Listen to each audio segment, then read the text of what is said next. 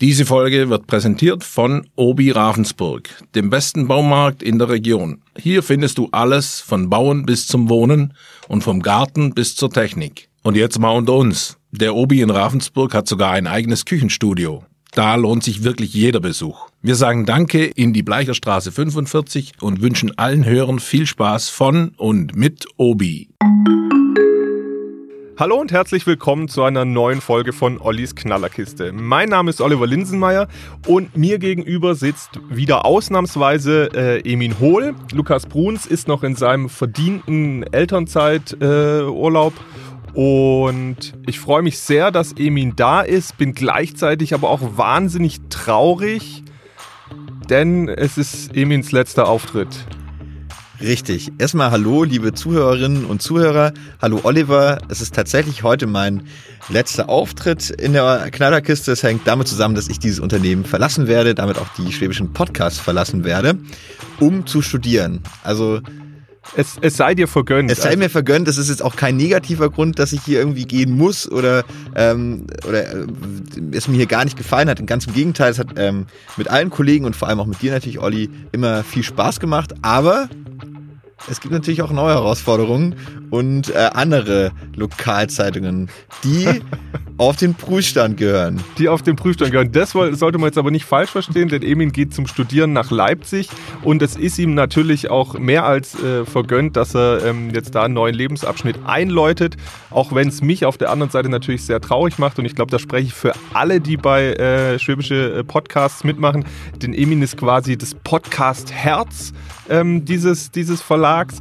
Emin war, glaube ich, in beinahe jedem Podcast auch mal vertreten, also auch aktiv, saß aber eigentlich auch in fast jedem drin, hat das Ganze gewuppt und geschnitten ähm, und äh, ist aber darüber hinaus einfach ein ganz toller Mensch und äh, ich bin jetzt äh, schon ganz wehmütig im Gegensatz ja. zu dir. Deswegen. Äh, ich wollte sagen, mir ist es gerade schon ein bisschen unangenehm. Sehr gut, das war eigentlich auch das Ziel. Das ist dein Ziel, um mich hier vorab schon mal richtig mit einem schlechten Gefühl in diese Folge reinzubringen. Ist dir gelungen, Oliver, wenngleich ich mich natürlich für die sehr warmen und schönen Worte bedanken möchte. Tatsächlich war ich in jedem Podcast zu hören, aber wir labern hier schon wieder die ganze Zeit, deswegen fangen wir an. Wir legen los.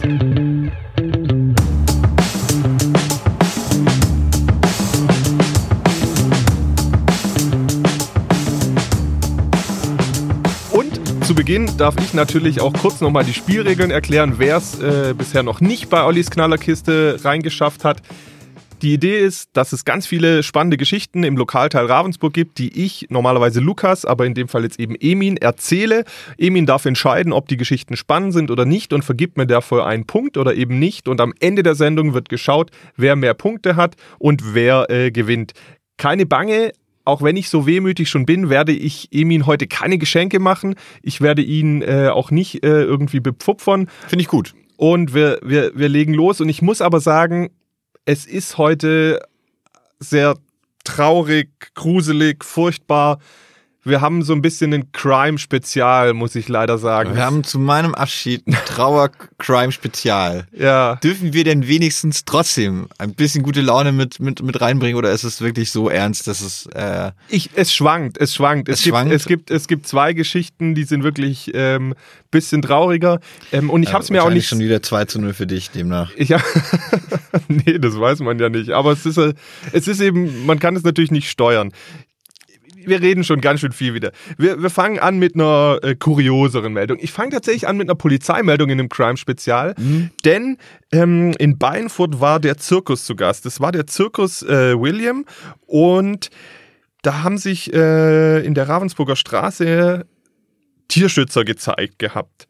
Und mhm. die hatten davor irgendwie schon äh, mit Plakaten oder was äh, oder haben auch skandiert, Tierquälerei und was, was es ja manchmal bei Zirkussen gibt.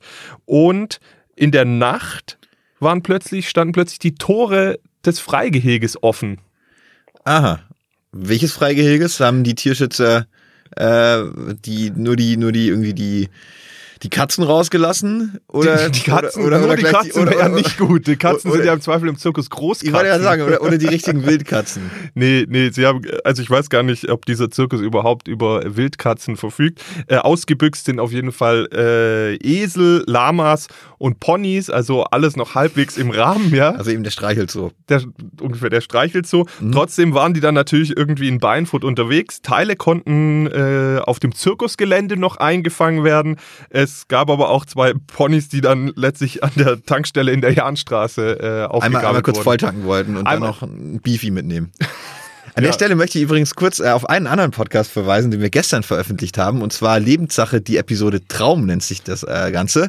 Und da erzählt Lukas von einem Kindheitstraum, an, an, dessen Ende er immer von einem Esel totgebissen wurde. Vielleicht einfach mal reinhören. Und äh, ja. Es geht völlig weg von meiner Geschichte, Mhm. aber ja, Ja gut, da sind jetzt halt Tiere ausgebüxt.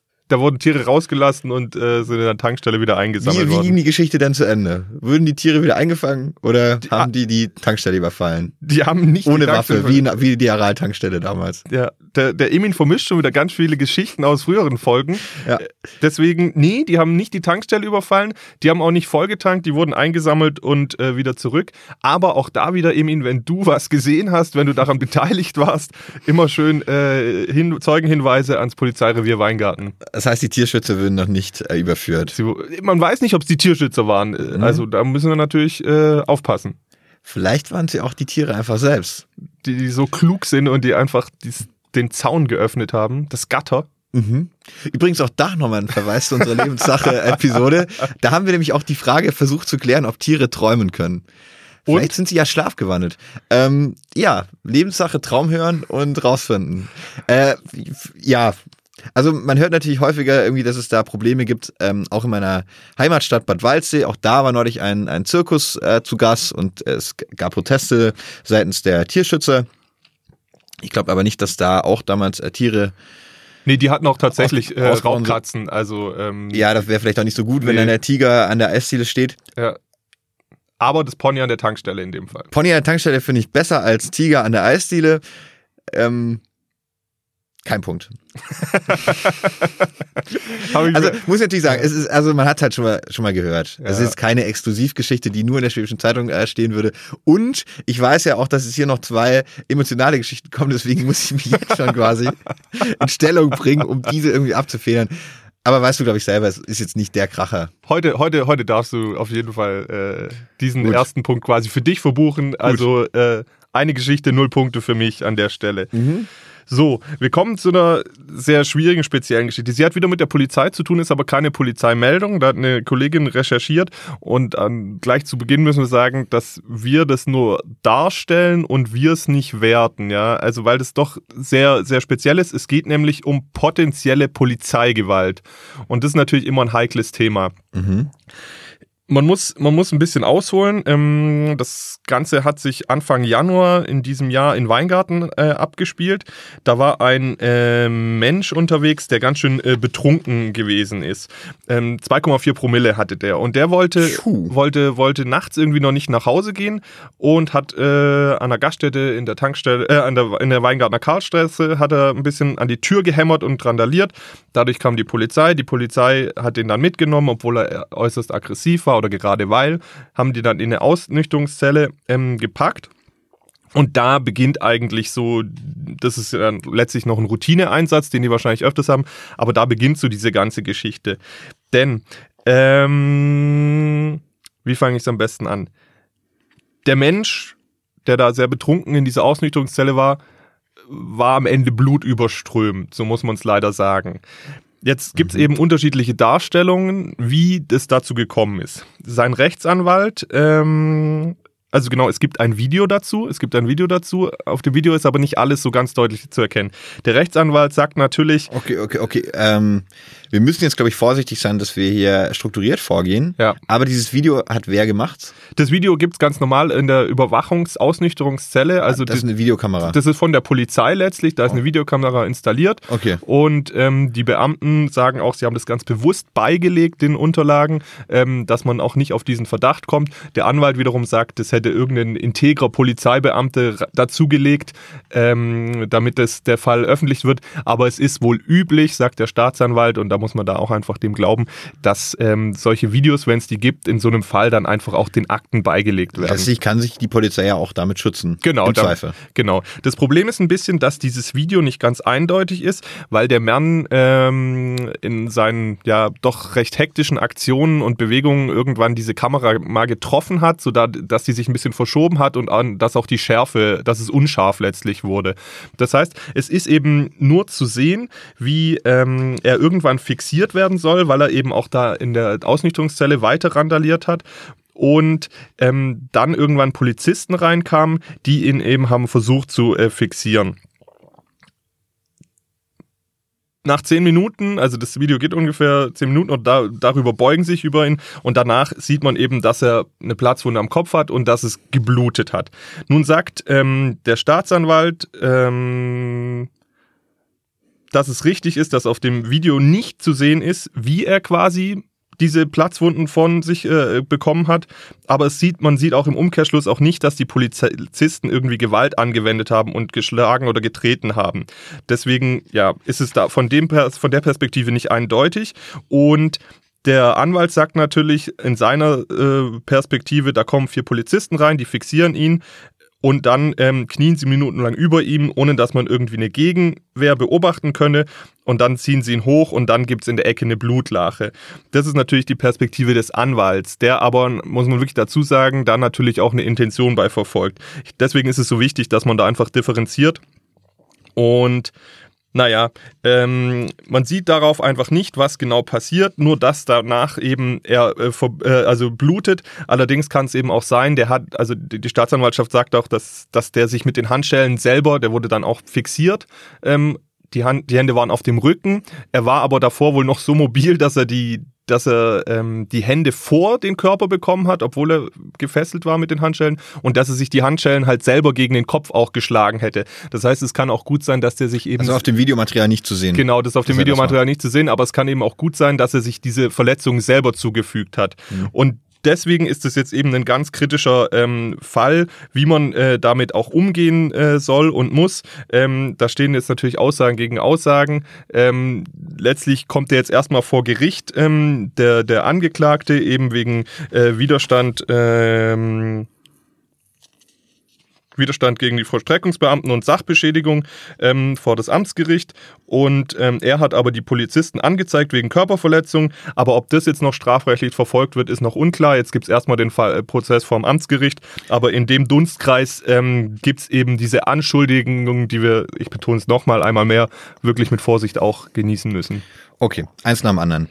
Also erstmal dieser, dieser Prozess um die, um, um die Widerstand, Widerstand gegen den Vo- Vollstreckungsbeamten. Ich glaube, sowas kommt, glaube ich, häufiger vor. Ja, Also, ja. also konkret geht es jetzt ja wirklich darum, fand Gewalt seitens der Polizisten statt in dieser Nacht, in dieser Zelle gegen den Angeklagten, der aber gleichzeitig ja auch irgendwie Opfer sein könnte. genau. Es ist auf ähm, jeden Fall eine kuriose Geschichte. Man hört sowas ja auch leider immer wieder, dass es äh, Gewalt von Polizisten gegen, gegen Häftlinge geben soll.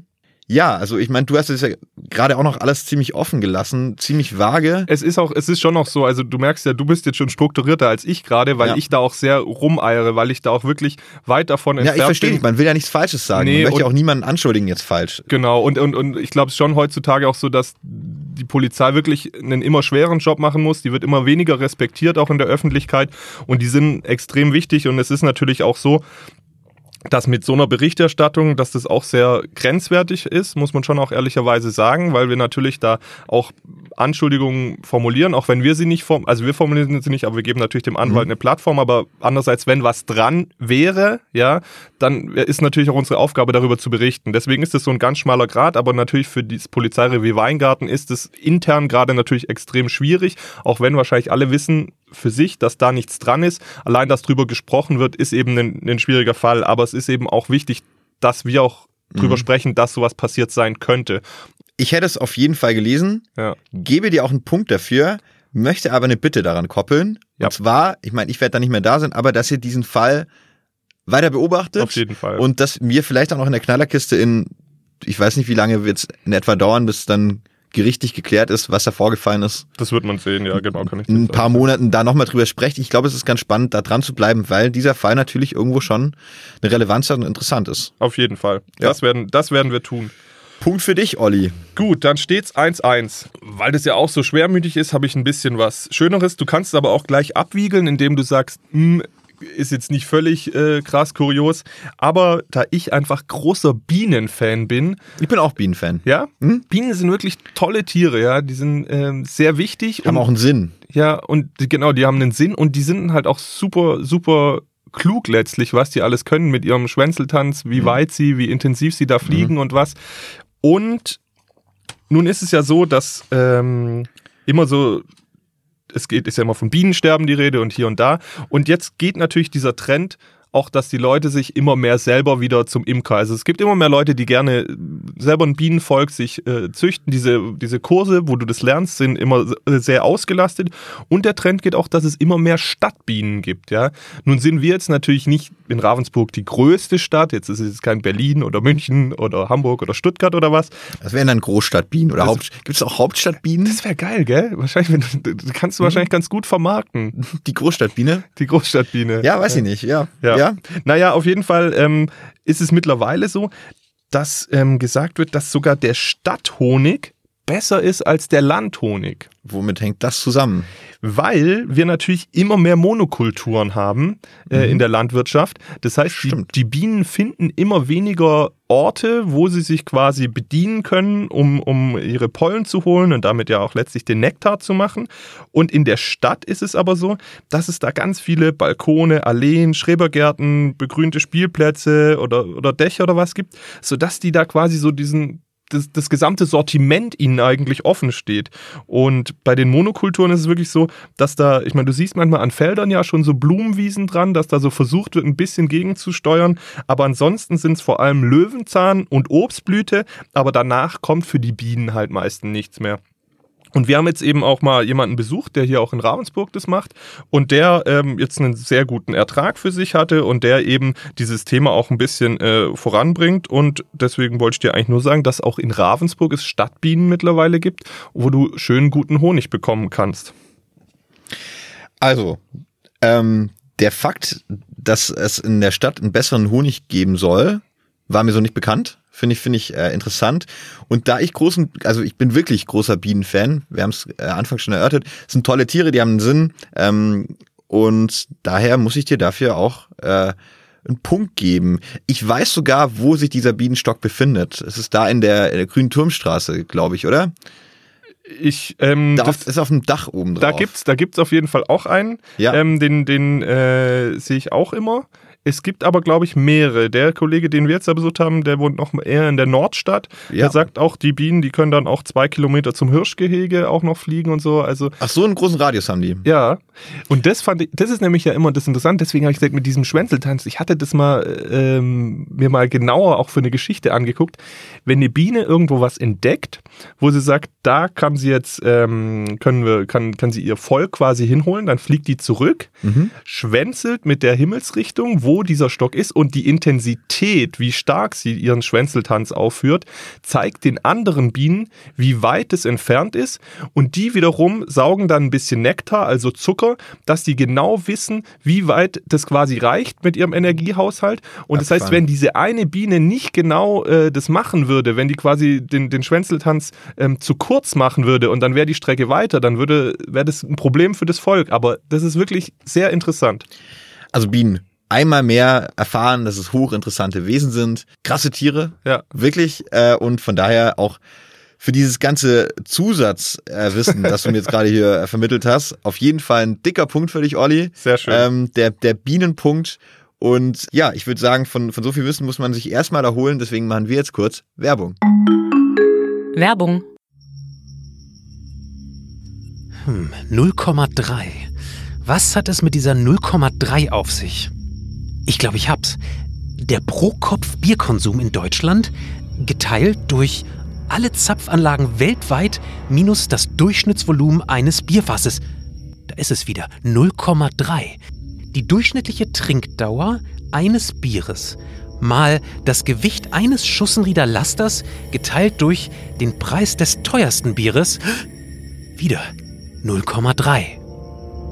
Leckerer Hopfen aus Tettnang addiert mit Malz aus Oberschwaben und das geteilt durch einen Bügelverschluss. Das gibt's doch nicht. Das neue Ott Spezial in der 0,3 Liter Flasche.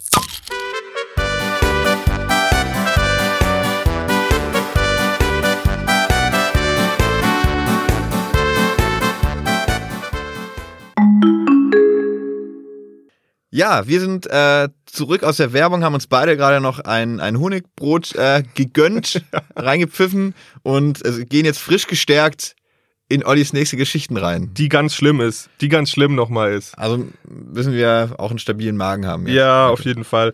Wir hatten, ähm, das war wirklich ein, ein grausamer Fall wieder, ähm, wo ein Mensch getötet wurde in Ravensburg, äh, mitten im Wohngebiet.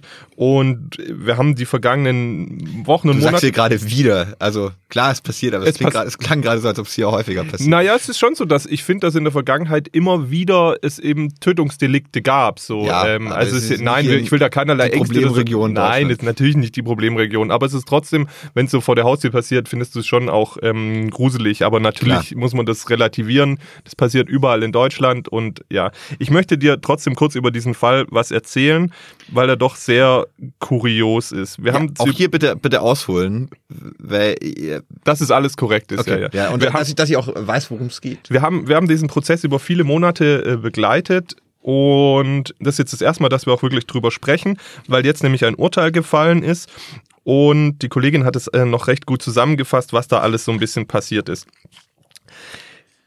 Im Jahr 2013 hat ein Rumäne eine Tänzerin in einem Nachtlokal kennengelernt und sich verliebt.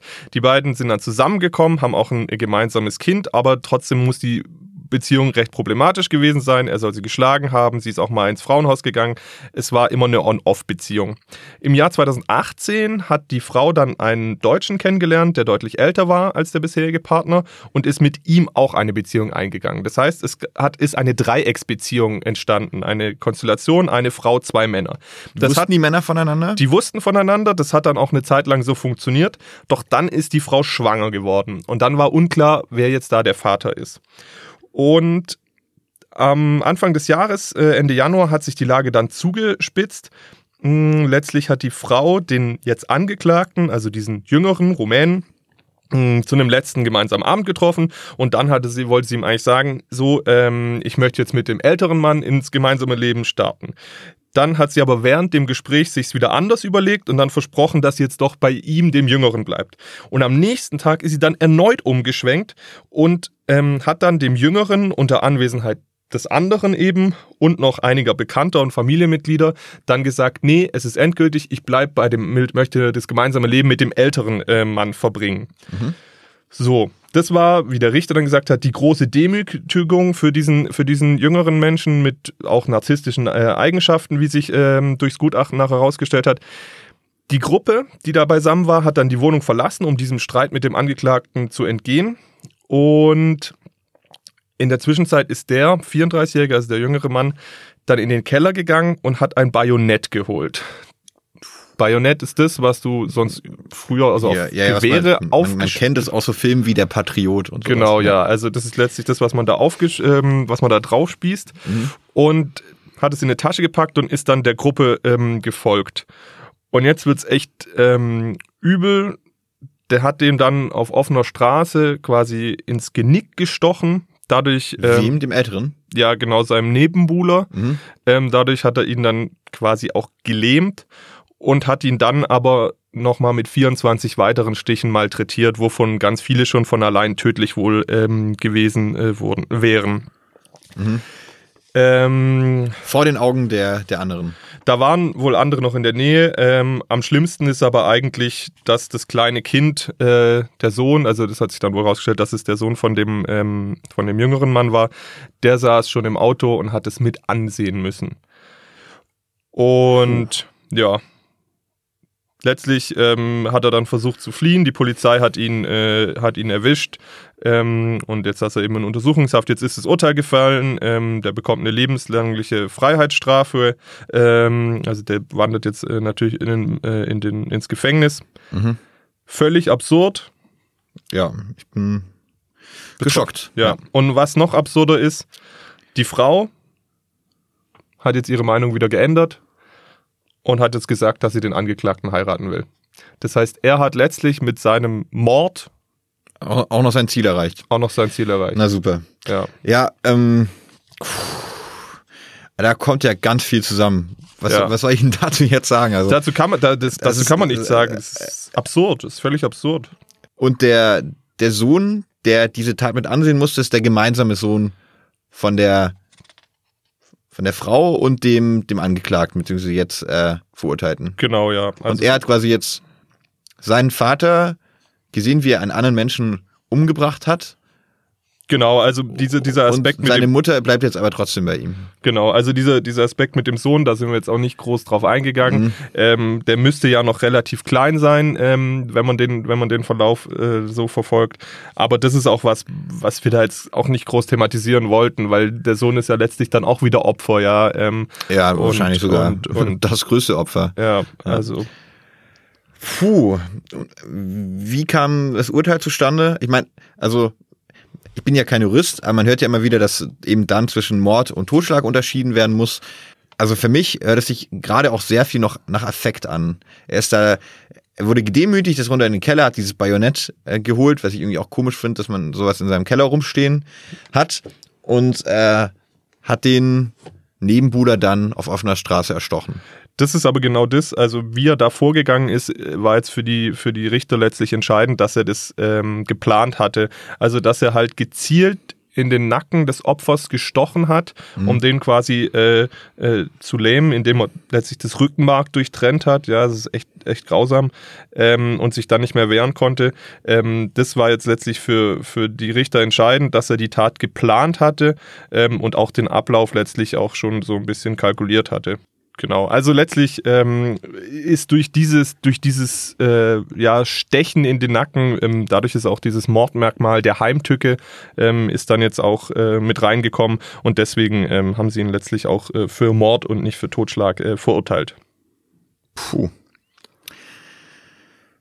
Also absolut, ähm, Schlimm. absolut schlimm, irgendwie auch unfassbar, auch die, die Motive der Frau irgendwie gar nicht richtig ersichtlich, was sie jetzt dann letztlich wieder dazu bringt, äh, zu ja zu einem Mörder dann irgendwie zu halten und ihn zu heiraten, äh, erschließt sich mir überhaupt nicht. Mhm. Ähm, ja, ist natürlich irgendwo schon ein Punkt. Ich hätte es gelesen. Das ist ja hier irgendwie so das Kriterium. Ich, mich hätte es interessiert und ich finde auch gut, dass ihr da ähm, drüber berichtet. Es ist ja interessant. Aber natürlich äh, auch eine Geschichte, die einem so ein bisschen ja die Worte nimmt. Total, total. Ja, das, Lukas sagt da ja immer, für sowas kann man eigentlich keinen Punkt vergeben. Ja, da hast du vollkommen, eigentlich auch nee, da, das, das ist so. Aber natürlich ist es trotzdem halt diese, diese Sendung, dass ja, wir eben ja, darüber es- berichten genau. und Richtig. ja, deswegen fahren wir, fahren wir lieber fort und ich habe extra auch eine ein bisschen schönere Geschichte äh, für danach jetzt aufbewahrt, Mhm. dass wir ein bisschen wieder hochkommen. Denn, Puh, ich brauche ich brauch's auch wirklich. ja, Ja. nee, muss, muss auch sein. Ähm, der kleine Tim ist auf die Welt gekommen. Mhm. Der kleine Tim. Übrigens auch Lukas, sein Sohn, ist ja auf die Welt gekommen. Genau, der Wer es noch nicht Frederik. gehört hat, ich mache jetzt nochmal Werbung. Äh, Wir haben eine Folge äh, in Lebenssache äh, gen- gemacht, die heißt Elternsache. Da spricht der Olli auch mit und auch meine Wenigkeit und wir reden übers Elternsein Ja. und übers Kinderkriegen. vor allem ähm, mit Michael Scheier und Fabian Bingenheimer, zwei Kollegen von uns, die genau wie wir noch kinderlos sind. Deswegen sind unsere Tipps natürlich richtig gut und fantastisch und Lukas hat sich auch sehr gefreut. Deswegen nochmal schöne Grüße an Ja. ihn, Alex und Frederik. Und auch liebe Grüße an die Eltern von Tim. Ja, an die Eltern von Tim, denn die Eltern von Tim haben auch einiges mitgemacht. Denn die Mutter, ähm, Jennifer Kraus, die war mit Zwillingen schwanger. Mhm. Und in der 19. Schwangerschaftswoche Woche hatte sie dann eine Entzündung und letztlich, ja, also die Fruchtblase, muss man konkret sagen, die Fruchtblase eines der Babys hatte sich entzündet. Das heißt, ähm, der erste Zwilling musste geholt werden, also auf natürliche, äh, natürliche Weise, äh, aber ohne Wehen und wurde dann in der 20. Schwangerschaftswoche geboren. Der hat es leider nicht geschafft. Das ist heißt, ja auch noch relativ früh. das ist noch sehr früh und das ist auch an der Stelle natürlich sehr traurig. Mhm. Dennoch besteht in dem Fall dann die Gefahr, dass es auch für den zweiten Zwilling ähm, dann schwierig wird. Einerseits war dann die Frage, ähm, ob der eine eigene Plazenta hat, ähm, ob sich seine Fruchtblase nicht ebenfalls entzündet hat. Und ähm, das heißt, da war es eine Zeit der Ungewissheit. Und dann konnte aber da Entwarnung gegeben werden. Ähm, es ist alles in die richtige Richtung, hat sich entwickelt. Und zwei Monate nachdem ähm, der erste Zwilling äh, gestorben war, ist dann äh, Tim auf die Welt gekommen ähm, in der 31. Schwangerschaftswoche. Der war dann 41 Zentimeter groß und hat anderthalb Kilo gewogen, also doch auch noch äh, relativ, ja, relativ klein. klein ja noch, ja. Das stimmt, aber das ist ja bei Zwillingen, glaube ich, sowieso tendenziell eher so. Ich glaube auch, ja. Der musste dann zwar auch noch ein paar Tage auf die Kinderintensivstation und ins Wärmebettchen, ähm, aber mittlerweile geht es dem äh, deutlich besser und ist jetzt seit Juni bei seinen Eltern zu Hause. Ähm, das heißt, ja, das ist wirklich dann eine schöne Geschichte quasi für die, für die Eltern und in der Summe, dass der kleine Tim wohl auf ist. Ja, ist eine schöne Geschichte. Ja, Ähm, boah, da, also, da kann man ja nicht keinen Punkt geben. Was ist denn das hier? Also da, da würde ich mich ja zum Unmenschen machen. Natürlich ist es äh, schön. Ich freue mich sehr für die Eltern, ähm, dass es der Tim geschafft hat. Will mich da gar nicht in den Schmerz hineinfühlen, wenn man ein Kind verliert. Und von daher, ja, also was wäre ich für ein Mensch, wenn ich hier keinen Punkt geben würde? Du bist ein guter Mensch, Emil. Du Ja. bist ein guter Mensch. Ich Ich muss möchte mich trotzdem. hier auch äh, wohlwollend Ich, verabschieden. ich muss trotzdem sagen, es steht jetzt 4-1 mittlerweile. ja, Das heißt, wir haben schon fünf Geschichten rum. Ich weiß nicht, ob wir noch über, über, über so, so Spice- und Designerdrogen nochmal Auf sprechen jeden Fall. wollen. Ja? doch, doch, doch. Kennst du dich damit aus? Mit Drogen? Ja, weiß ich nicht. Nee, äh, nö, also ich habe jetzt kein, äh, ich bin kein Dealer. Also ich werde jetzt auch, ich werde jetzt auch nicht irgendwie Drogen dealen am Hauptbahnhof. Nee. Ähm, nee, also ich, ich konsumiere natürlich irgendwie auch in regelmäßigen Abständen Alkohol, aber ansonsten äh, halten sich meine Drogenerfahrungen in Grenzen ist das falsche Wort. Das stimmt, ja. Die existieren quasi nicht. Sehr gut.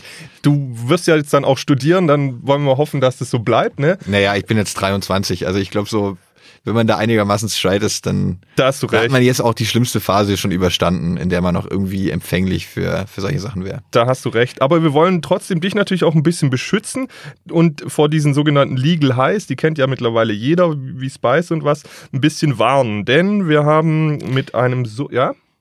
Ja, Wolltest aber beschreib doch mal Legal Highs. Vielleicht gibt es ja auch den einen oder anderen, der es nicht weiß. Es sind letztlich ähm, chemische Substanzen, also es sind chemische Drogen, die hergestellt werden, die aber ähm, eben noch legal sind, beziehungsweise dadurch, dass ihre, ihre Zusammensetzung immer minimal verändert wird, äh, fällt es dem Gesetzgeber schwer, dann, also sobald er die einen verboten hat, gibt es schon längst wieder andere. Okay. Ähm, das sind letztlich chemische Berauschungsmittel, die man vor allem im Internet äh, sehr günstig erhält. Okay. Okay.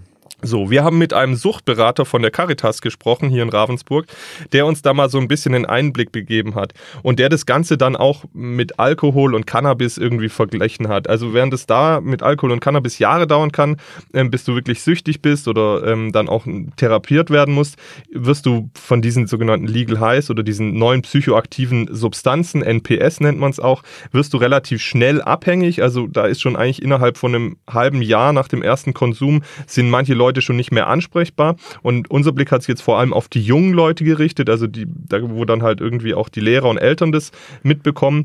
Und die jüngsten Konsumenten, die jetzt dieser äh, Caritas-Suchtberater ähm, kennt und die schon im extremen Zustand waren, die sind erst 14 Jahre alt. Huh. Und das ist dann wirklich gruselig. Ja, weil dann wahrscheinlich auch schon was vorangegangen ist. Also ich, ich, ich will jetzt nicht zu tief aus meiner Jugend erzählen, aber natürlich macht man im Teenageralter dann auch schon vor dem 16. Lebensjahr erste alkoholische Erfahrungen. Und ich glaube, ähm, das werden viele so machen, das wird, glaube ich, auch so sein. Ja. Und oft ist aber dann ja auch Alkohol einfach die Einstiegsdroge. Und äh, wenn dann mit 14 schon zu sogenannten Legal Highs gegriffen wird, dann wird dem ja wahrscheinlich auch schon einiges vorangegangen sein. Genau, genau.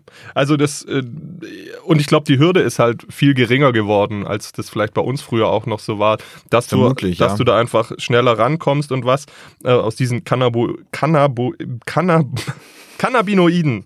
Aus dem Cannabinoiden. Cannabinoiden aus dem äh, Chemielabor und die sind dann halt oft auch ähm, unkontrolliert konzentriert. Man kommt sehr leicht ran, ähm, zum Beispiel hier am Ravensburger Bahnhof, äh, wenn du sie dir nicht selber im Internet bestellst und da ist die Konzentration eben so hoch und sie sind sehr günstig, dass da die Verlockung wohl halt ähm, für viele groß ist. Anscheinend Gab es jetzt irgendwie auch schon gesundheitliche Folgen dann? Ja, ich, das hat natürlich immer massive gesundheitliche Folgen. Ja, das ist schon klar, aber jetzt irgendwas Schwerwiegenderes, ist irgendwas passiert? Also ich kann dir ein bisschen eher sagen, ähm, es ging jetzt nicht so genau darum, wie die Auswirkungen sind. Das hatten wir schon mal in einer anderen Geschichte gemacht. Es ging jetzt vor allem auch dann auch drum, wo das in Ravensburg sich auch konzentriert oder nicht und was auch ein bisschen so die Eltern machen können, weil die, man riecht wohl keinen Unterschied, wenn das geraucht wird, ähm, ob jetzt auch in einer normalen Zigarette oder aber auch in der E-Zigarette gibt es wohl mittlerweile Flüssigkeiten auch, wusste ich auch nicht bisher. Und das zieht sich wohl durch alle gesellschaftlichen Schichten durch. Also es gab irgendwo mal eine Studie, dass es vor allem eher an Haupt- und Werkrealschulen äh, weiter verbreitet sei als an Realschulen und Gymnasien. Das ist aber bei uns im Landkreis Ravensburg wohl nicht so, sagt der Suchtberater. Da, da zieht sich das äh, eigentlich grundsätzlich durch. Ja, ist auch absoluter Quatsch. Ja, also das Also ich da, war auch im Gymnasium und wir haben auch genug Blödsinn gemacht. ich glaube auch, das kann man Das nicht, das kann man nicht stigmatisieren. Ja, also, will ich auch nicht. Das, das äh, macht keinen Sinn. Genau, und letztlich geht es eben darum, dass, wie man da halt verantwortungsvoll mit umgehen äh, soll, wie die Eltern sich verhalten sollen. Ähm, und ja, da einfach äh, gutes Vorbild zu sein, aber auch nicht zu klammern, mit den Leuten, mit den Kindern zu sprechen. Geht ja ähnlich in die Richtung, wie wir tatsächlich neulich in dem Elternsache-Podcast auch gesprochen haben. Präsent bei den Kindern sein, aber mit dem richtigen Gefühl. Ja, und eben auch ein Faktor, den du mit reingebracht hast, als du es eben erzählt hast, dass eben auch die, die, die Lehrer eine brutale Verantwortung Total. haben, sowas zu erkennen. Ähm, die haben ja im Zweifel viel mehr Kontakt zu den Kindern als die Eltern, die wahrscheinlich mittlerweile, wie es normal ist, eben auch beide berufstätig sind. Ja. Und äh, die Kinder eben in einem ganz anderen, ja, Maß erleben. Ja. Und äh, da wirklich Respekt für alle Lehrer, sowas dann auch zu erkennen und äh, einzuschreiten. Das stimmt. Da einfach auch sehr aufmerksam zu sein und ähm, im Zweifel halt mit den Schülern, Kindern oder auch Eltern dann einfach sprechen. Es gibt aber auch so eine halbwegs kleine gute Nachricht noch in, in dem Zusammenhang. Ähm, in Ravensburg ist es wohl nicht so, dass sich die harten Drogenszene, also die harte Drogenszene mit Heroinabhängigen und sonst was äh, mit den jugendlichen Konsumenten mischt. Also das ist wohl kein fließender Übergang. Da ist anscheinend schon eine Grenze. Unter anderem auch, weil gerade die Heroinabhängigen größtenteils in ärztlicher Behandlung sind äh, und äh, weitestgehend normales Leben führen können, wenn sie eben, wenn sie eben das kontrolliert machen. Und anscheinend in dem Zusammenhang Crack und Crystal Meth sind wohl in Ravensburg kein Thema. Sehr gut. Es gibt also keinen Drogennachwuchs. Und ich stelle jetzt noch eine populistische Frage, weil ich jetzt noch mal einmal hier sein darf. Olli, hat Ravensburg ein Drogenproblem, ja oder nein? Auf keinen Fall. Das Ah. würde ich nicht sagen. Okay. Demnach ist die Geschichte eigentlich auch relativ langweilig, obwohl wir jetzt lange drüber gesprochen haben. Ähm, puh, da tue ich mir irgendwie auch gerade schwer. Ich, ich, ich finde gut, dass er darauf aufmerksam macht. Also gerade eben, dass, dass Eltern und Lehrer dann irgendwie so eine Art äh, Infokasten haben, wie sie sich verhalten sollen, wo sie sich melden müssen, wenn sie denn was merken sollten bei ihren Kindern. Allerdings ist natürlich diese ganze Legal Highs und äh, Designer-Drogen-Sache jetzt nichts Neues. Also, boah, ich gebe einen halben Punkt für. Okay. Ja. Okay. Reicht hier immer noch. Dicke. Reicht hier ja, absolut ja, dicke. ja. Ja. Wie, wie viereinhalb zu anderthalb steht. Viereinhalb zu ich. anderthalb, ja. Haben wir noch eine schöne Geschichte zum Abschluss? Wir haben noch eine schöne, schnelle Geschichte Sehr, zum, sehr gut. zum Abschluss. Meine letzte Geschichte. Deine letzte Geschichte. Oh Ja. Gott. Ja, Gott, jetzt, kriegst du mich schon jetzt, wieder. jetzt, jetzt kommt's. Jetzt wird's richtig Ja. traurig. Jetzt Taschentücher zücken, jetzt kommt die letzte Geschichte für Eminol. Ja, ich muss an der Stelle sagen, es ehrt mich ja auch sehr, dass äh, der letzte Podcast, den du besuchst, ist jetzt Ollis Knallerkiste, richtig? Moment, nee, ich bin nachher noch in Anschwitzen. Was? Ja, doch, da, ist, ich koste den Abschied vollkommen aus. Ich nehme alles mit, was noch geht. Die letzte Folge, die veröffentlicht wird, ist Ollis Knallerkiste. Das stimmt auch nicht so ganz. Nein. Nee. Es gibt noch eine, ähm, da ich ja in Lebenssache deutlich mehr zu hören war als hier, Das stimmt. weil ich einfach auch fester Bestandteil dieses Podcasts war, haben wir da eine Abschiedsfolge aufgezeichnet, die wird dann nächste Woche Freitag erscheinen. Zum Thema Abschied. Oh. Ja. Okay. Lieber Emin, wie sieht es dann mit deinen Autofahrkünsten aus? Ähm, also ich wollte eigentlich, als ich klein war, immer Rennfahrer werden. Mhm. Ich wollte es auch noch relativ lange, also so, sogar so ein bisschen peinlich lange. Und ich würde auch Wie lange? Wie lange? Ja, schon lange. Und ich würde auch Komm, sag. Ich habe aber nie irgendwie Go-Kart 14, gefahren oder so. 16? Ja, 14 wahrscheinlich. Und ähm, fahr, fahr wirklich gerne, ich fahre echt gerne Auto. Ja? Allerdings wird mir immer nachgesagt, ich fahre wie ein äh, Papa.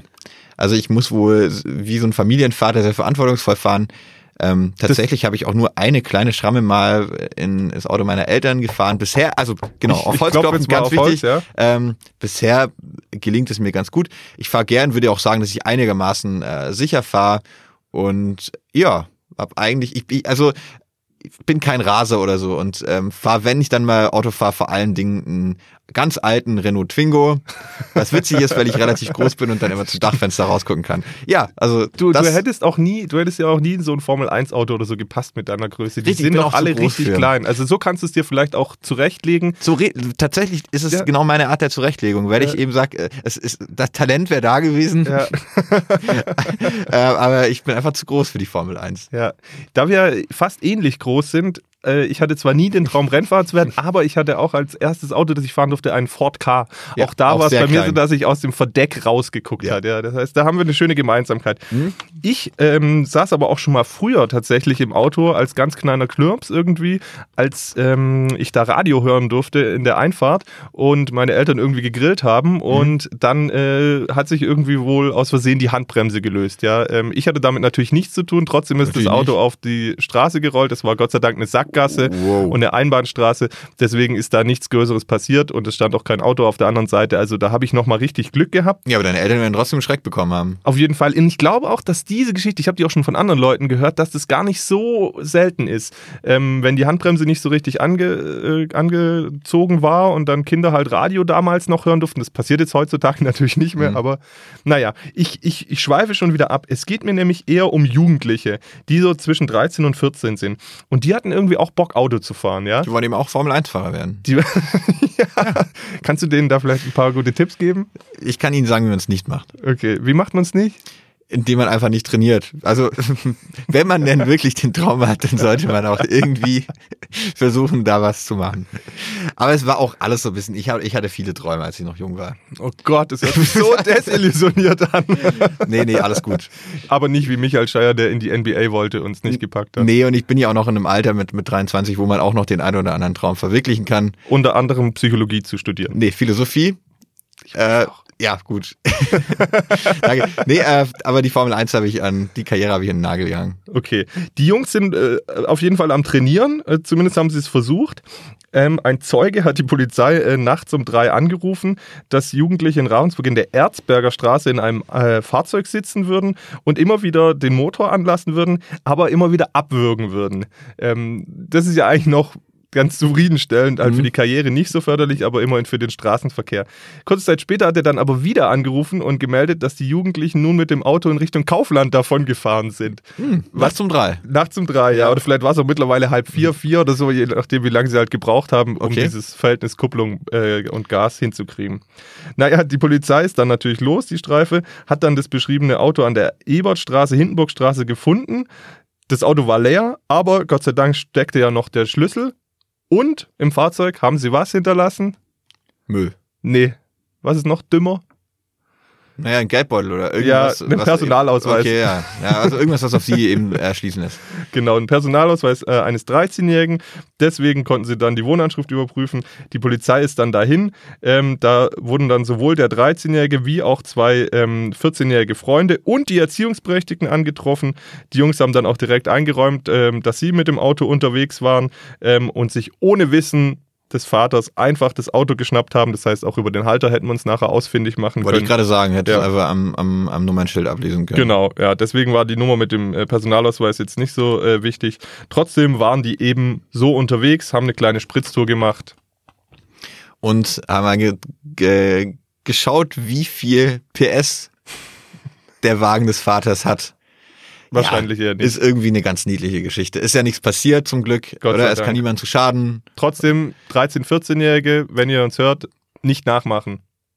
Und wenn ihr es nachmacht, Oh dann bitte nur mit heruntergekurbelten Fenstern und ganz lauter Musik. Die muss aber gut sein. Nein, nein, Emin, Emin schweift jetzt schon ein bisschen links und rechts aus. Wir haben ja doch eine Verantwortung. Nur weil er jetzt nicht mehr da ist, heißt es nicht, dass hinter ihm das Inferno Doch, ich hinterlasse verbrannte Erde. Das. Nein, das machst du nicht. Ja. Nee. Nee, gut. Also, nee, natürlich nicht nachmachen. Ähm, es gibt auch genug Konsolenspiele, wo man sowas dann äh, Denk machen kann.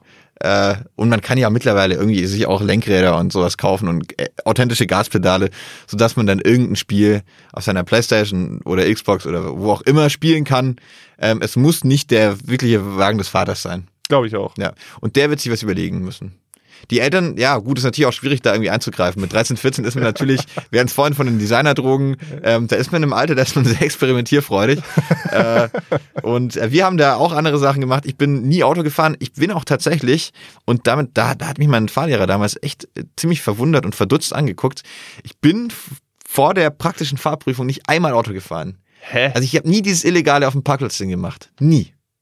Ja, aber du hast gerade gesagt, vor der praktischen Fahrprüfung, du hast schon deine Fahrstunde Ah, nee, normal ah, nee genau. genommen. Nee, vor, also, sorry, falsch gesagt. Vor der, vor der ersten, vor meiner ersten praktischen äh, Fahrstunde eben. Echt? Ja, also ich bin da wirklich komplett äh, äh, ohne irgendwie eine Vorerfahrung reingegangen.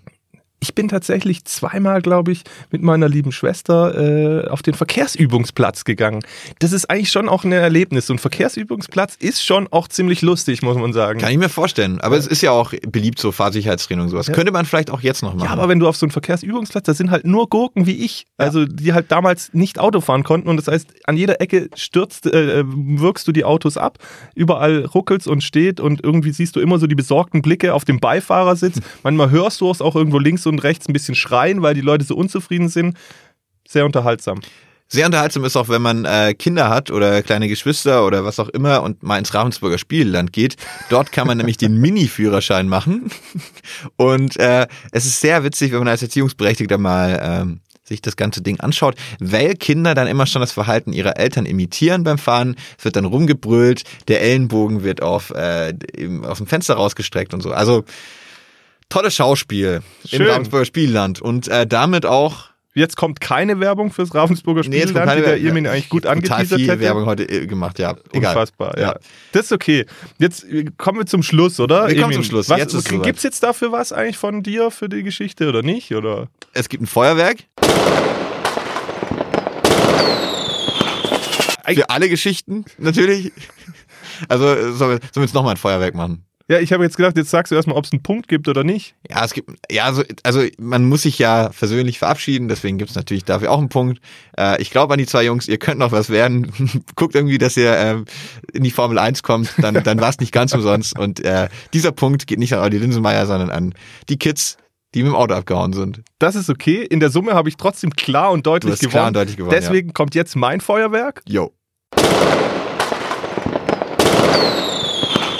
Und ja, Emin, eigentlich hatten wir doch gesagt, wir könnten mal so ein paar Floskeln raushauen, hattest du vorhin gesagt. Aber wir haben jetzt keine einzige Floskel gebracht. Wir haben gell? die Floskeln einfach, ähm, einfach weggelassen, ja. Aber lustigerweise hatte ich äh, irgendwie davor mir auch überlegt, dass man ja dir eigentlich Floskeln mit auf den Weg geben könnte. Und Ja. dann kam mir die Idee, dass man eigentlich die alle sch- schlechten Floskeln, die man so aus dem Stegreif kennt, einfach wild miteinander kombiniert und habe dann gedacht, ähm, ich sag einfach, Junge, komm bald wieder, geh mit Gott, denn man geht ja nie so ganz allein. komm. Ich habe nicht mal die, man sieht sich immer zweimal im Leben, weil ich ja, Ja, hoffe, dass also- wir uns noch viel öfter sehen gebracht. Also man sieht sie natürlich immer zweimal im Leben. Ist ja auch erwiesen einfach. äh, und ähm, ich weiß nicht, inwiefern mir Gott äh, helfen soll. das war mir vollkommen klar, dass Gott dir nicht helfen wird, aber umso schöner ist, dass ich ihn dir mit auf den Weg gebe. Ja, gut, dann gib mir Gott mit auf den Weg. Ich ähm, bedanke mich an der Stelle bei dir, Olli, dass du hier jede Woche, sei es mir oder Lukas, immer die Geschichten raussuchst und äh, spannend aufbereitest. Äh, Dafür bedanke mich auch Dank. beim äh, Lokalverlag Ravensburg und bei der gesamten Schwäbischen Zeitung dass, dafür, dass sie echt, äh, wir wurden ja eines Besseren belegt. Also am Anfang dieses Podcasts waren wir ja wirklich der Meinung, es gibt keine interessanten Geschichten in der Zeitung. Das habt ihr jetzt wirklich über mehrere Monate äh, widerlegt, beziehungsweise du. Von daher ähm, auch da mein Dank und eben der ganz besondere Dank natürlich an alle Leute, die Ollis Knallerkiste Woche für Woche einschalten und hören und uns Feedback geben. Ich hoffe, ihr macht's weiter. Ich werde weniger zu hören sein. Vielleicht komme ich ja mal irgendwann tatsächlich. Äh, so, vielleicht macht ihr ja mal irgendeine Folge über, über Ostdeutschland und ich darf dann mein Expertenwissen äh, eben ähm, dann mit, mit anbringen. Aber Oder wir bauen dich immer mal wieder ein. Ihr könnt ja auch einfach von mir, ich, es gibt jetzt ja genug Audiomaterial von mir, ihr könnt ja quasi eine eigene Stimme, ihr könnt ja eine eigene, einen eigenen Bot konzipieren, der so spricht wie ich. Ja, und wir legen dir dann einfach Sachen in den Mund aus Schnipseln, die du gesagt hast. Sehr gut. So machen wir das. Ja. Ich würde aber an der Stelle auch nochmal dazu auffordern, auch wenn Emils E-Mail-Adresse jetzt dann bald. Emil. Habe ich Emil Du hast gesagt? gerade Emil gesagt, ja, Erwin. Ist aber auch ein schöner. schöner Name, Emil, oder? Ist halt sehr nah an meinem ursprünglichen Namen dran, ja. Ja, auch wenn, Entschuldigung, an dieser Stelle, mein lieber Emin, siehst du, soweit ist es schon, deswegen Ja. reicht es jetzt dann auch. Es reicht. Wenn ihr trotzdem Emin noch irgendwas mit auf den Weg geben wollt, sei es für sein Leben in Leipzig, sei es für das Studium, sei es ähm, grundsätzlich für sein Leben, wenn ihr ihm danken wollt oder sonst was, schickt mir E-Mails, ne? Weil Emins E-Mail-Adresse wird sich bald in Schall und Rauch auflösen. Wird sich auflösen, ja. Deswegen, wenn, wenn ihr ihm nochmal sagen wollt, dass er eigentlich der coolste von diesem Format in der Sendung war und äh, eigentlich Lukas und ich hier gar nichts zu suchen haben, dann bitte eine E-Mail an o.linsenmeier.schwäbische.de und äh, ich kann an der Stelle nur sagen, dass ich wirklich Emin für, für, für sein Engagement hier auch recht herzlich danke. Mir hat es sehr viel Spaß gemacht. Ohne dich wäre das alles nicht möglich gewesen. Trotzdem wird es Ollis Knallerkiste natürlich weiterhin geben, bald dann auch wieder mit Lukas. Aber an der Stelle würde ich sagen, Emin, du hast dir jetzt ein dickes, fettes Feuerwerk verdient. Dann Feuerwerk ab. Sehr schön. Ja, sehr schön. Ähm, das war's. Und ähm, ich wollte aber noch eine Sache anfügen. Es dürfen natürlich auch Videos gesendet werden an Olli Linsenmeier, wie, wie, wie ihr euch jetzt da draußen freut, dass ich jetzt endlich weg bin. Da hätte, hätte ich auch Bock drauf. Also wie Menschen unter einem Konfetti-Regen tanzen. Jetzt ist er weg, köpft den Champagner. Warum denn? Du bist doch Die- der netteste und sympathischste von uns allen.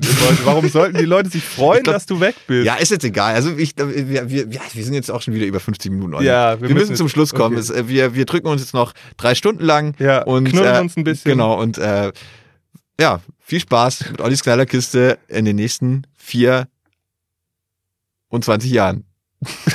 Tschüss. Tschüss.